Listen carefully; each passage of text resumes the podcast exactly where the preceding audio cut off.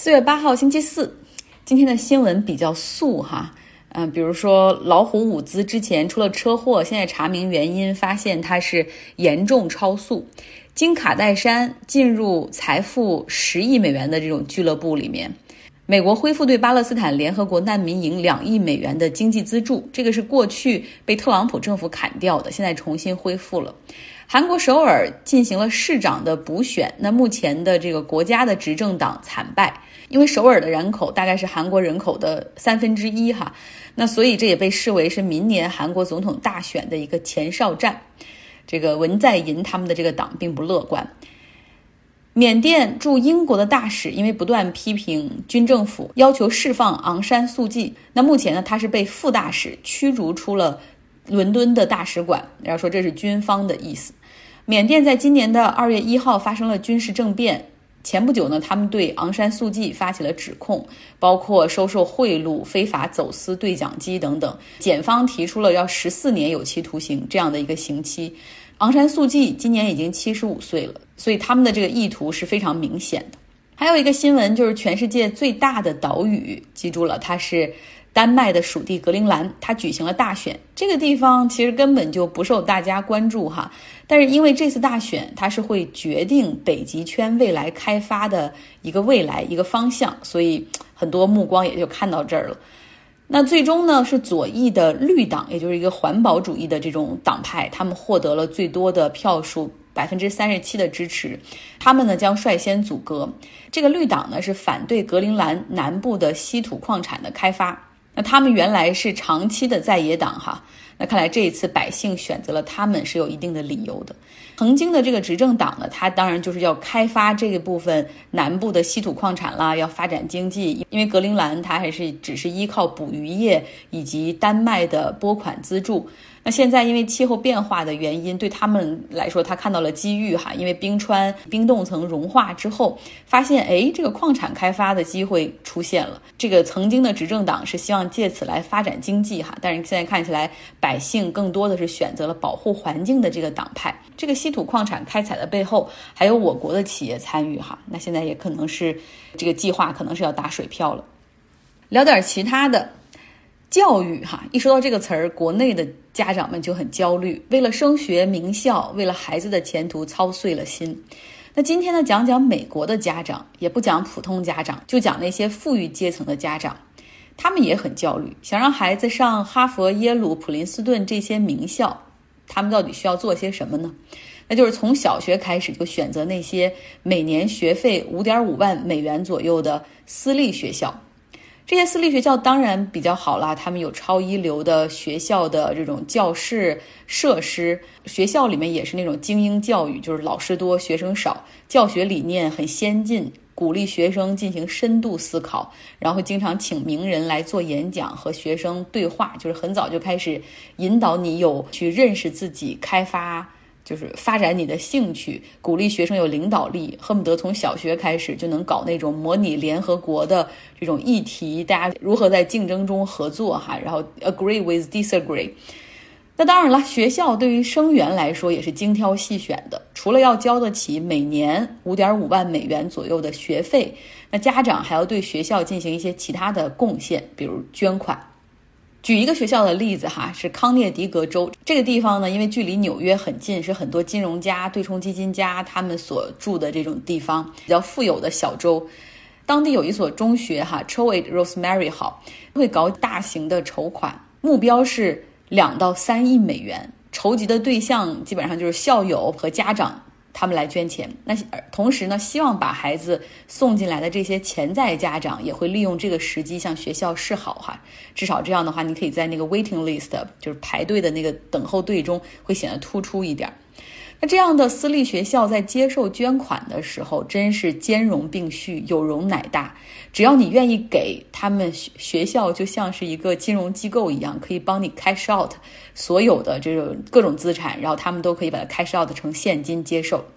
比如说纽约曼哈顿的私立名校 Spence，他们的捐款你可以给信用卡、支票、股票、退休账户里的共同基金、房屋、珠宝、汽车、艺术品，甚至你的个人保险，就是人身保险也好，寿险也好，你只需要把你的。受益人改成学校，他们就完全接受这张保单。所以可以想象，在这种情况下，私立学校的校方和家长的关系就更像是服务提供商和消费者的关系，公司和股东的关系。学校希望孩子有好的成绩，那也希望家长哈出了这么多钱，他们也能够在这儿得到满意。那对于那些捐赠超过百万美元的家长，你想这些家长可能想的也是：我给了这么多钱，我的孩子应该格外受到照顾吧？于是这样就形成了美国的这些私立学校中出现了一些不好的风气。像《大西洋月刊》的作者哈，他曾经在纽约曼哈顿的一家私立中学里做语文老师，写作课上他给了一个孩子 A 减，结果他的这个家长是双双来到学校，给老师相当是训话老师整整四十五分钟，就是反复要求改成绩，认为孩子受到了不公平的对待，至少应该给 A。那当然老师是拒绝的哈，也有很充分的理由。后来学校收到了家长的投诉。校长呢就找到这个老师说：“你知道吗？这对家长是大额捐款人，那希望老师可以在不违反原则的情况下做出合理的调整。”这就说明学校在这个关系中，他并不站在老师的后面哈。那还有呢，一个孩子的法语课成绩不是很好，那他的父亲愤怒地来到学校，要求 audit，就是对老师的评分进行审计。甚至拿出了计算器，当场就在算哈，你要是给我改到什么样的分儿，可能对我孩子 GPA 都会有什么样的影响，等等。那这种情况，很多精英私立学校的老师都有经历过，因为家长啊掏很多钱，所以有的时候不认为说你学校，尤其是老师有这个权威去批判我的孩子，他们认为是批判哈，就给不好的成绩就是叫批判，或者阻碍我孩子未来发展。那教育对他们来说只不过是诸多昂贵的消费品之一，他们和老师说话的态度越来越像训斥自己的手下一样，而老师在学生和家长这两边呢，他们也更加的关注于家长的诉求和家长的满意度。家长的诉求只有一个，就是让学校帮助孩子可以有一份让哈佛大学无法抗拒的成绩单。他们在孩子的教育上投资了那么多哈，就是因为。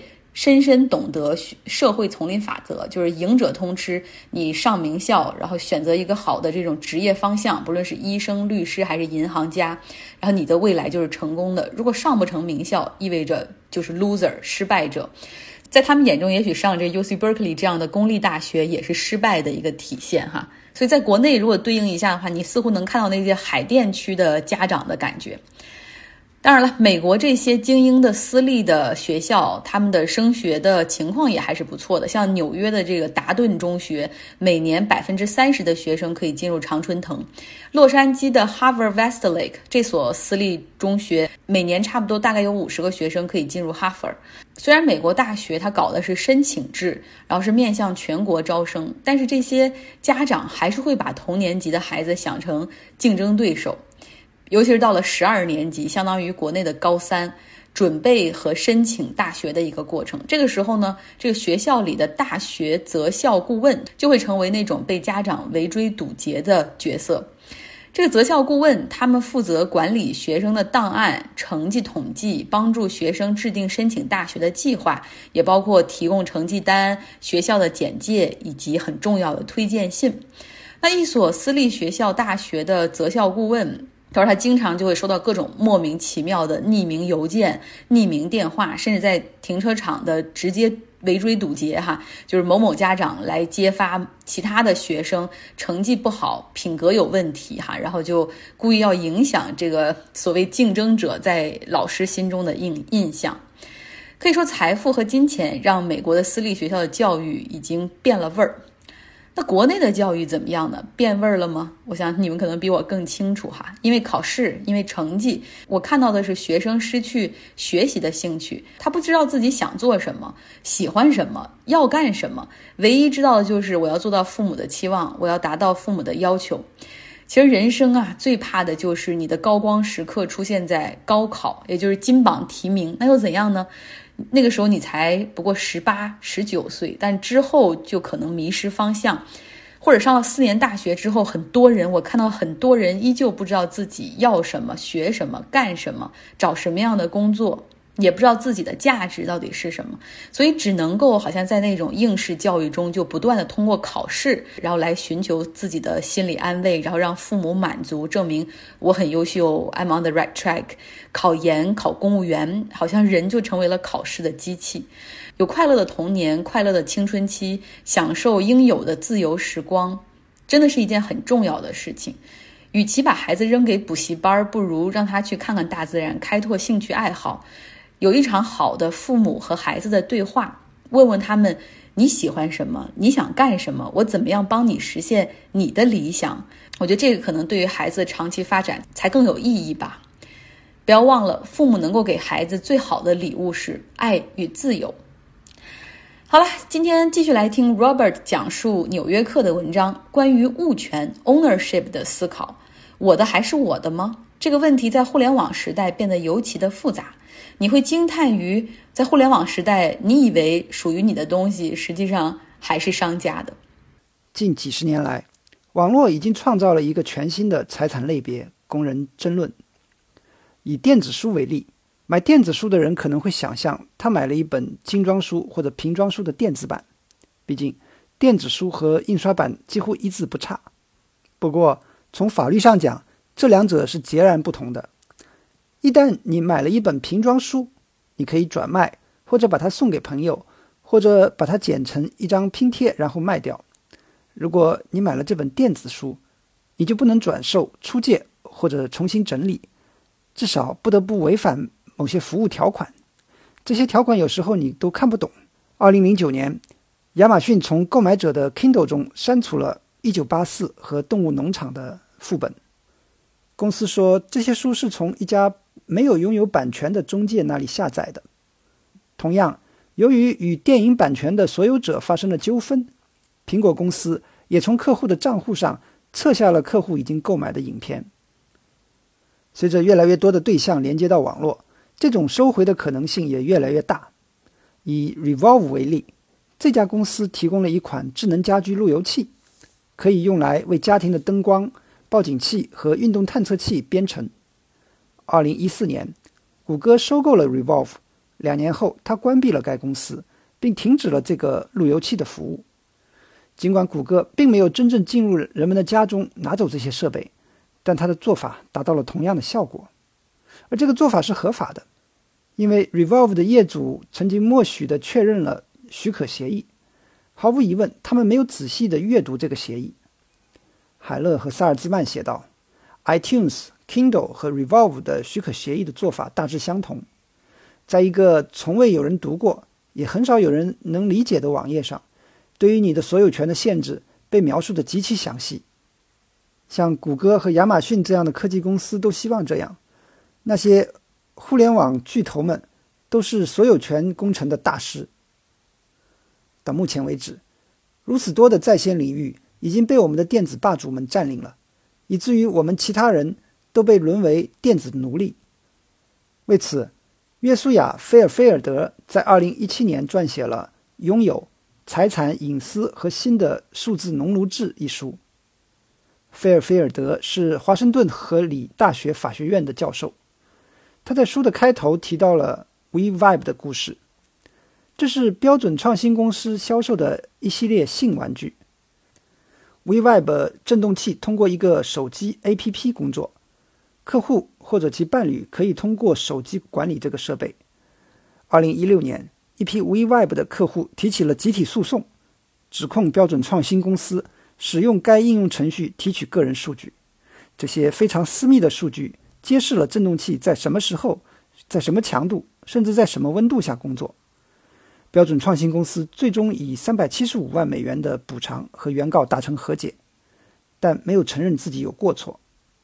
菲尔菲尔德写道：“我们身边的数字和智能设备数量众多，但其实我们并没有真正拥有或者控制它们。”《拥有》一书中充斥着类似诡异的技术的故事，包括诱骗人们高价购买机票的浏览器和用电器进行秘密通讯的电脑。在一个特别令人毛骨悚然的例子中，一个反对堕胎的组织使用了一种名为“移动地理围栏”的技术。跟踪进入堕胎诊所的妇女，并向他们的手机发送信息。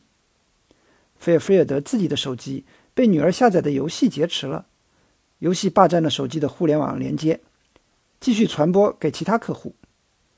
当然，与此同时，我们所有的设备、手机、笔记本电脑、平板电脑，甚至在某些情况下，性玩具和水表，都会泄露我们的行动和购买行为。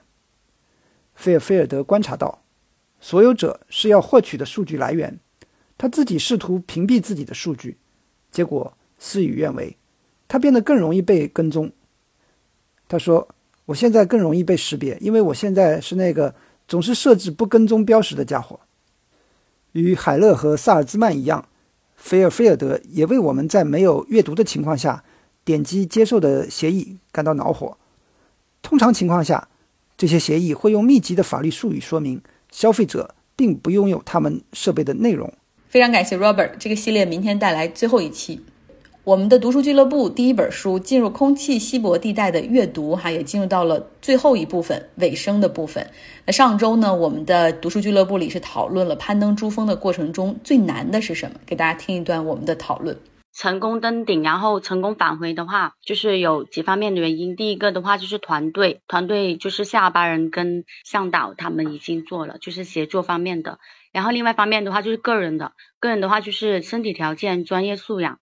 然后我觉得最难的应该是自己在随时随地都要做出正确的判断还有选择。你踩的每一脚，就每一次拉那个绳索，或者是呃呼吸的每一口气，可能都会影响到你成功与否。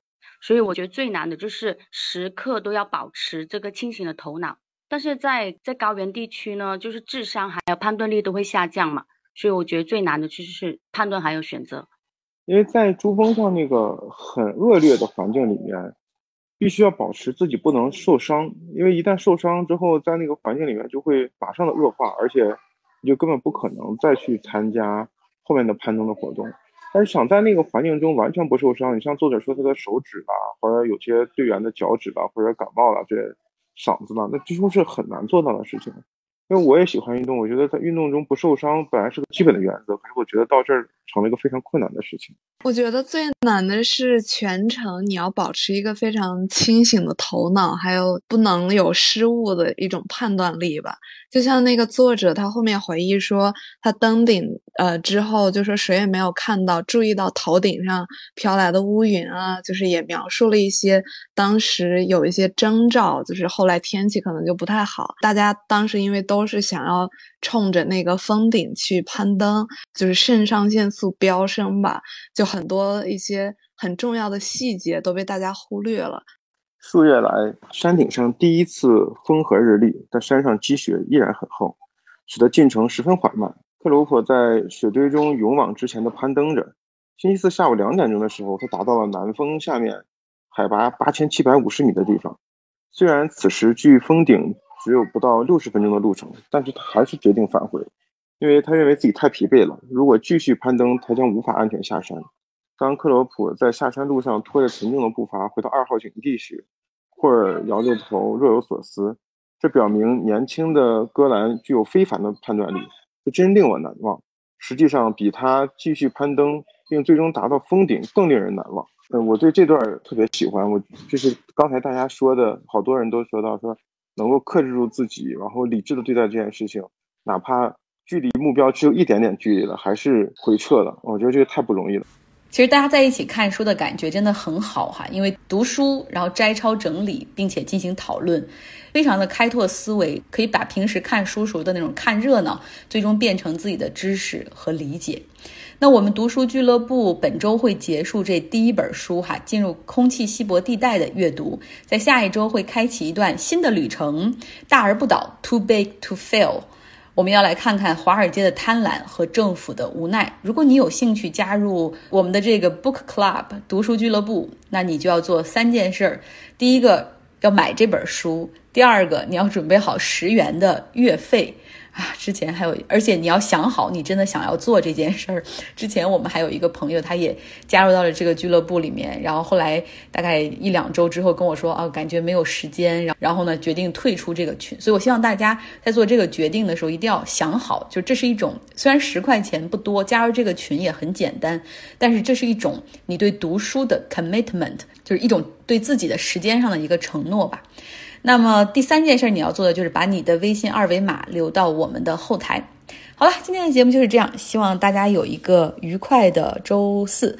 那我的微信公号，如果你在其他平台听的话，就是要来到微信公号张奥同学才能够加入我们的读书俱乐部。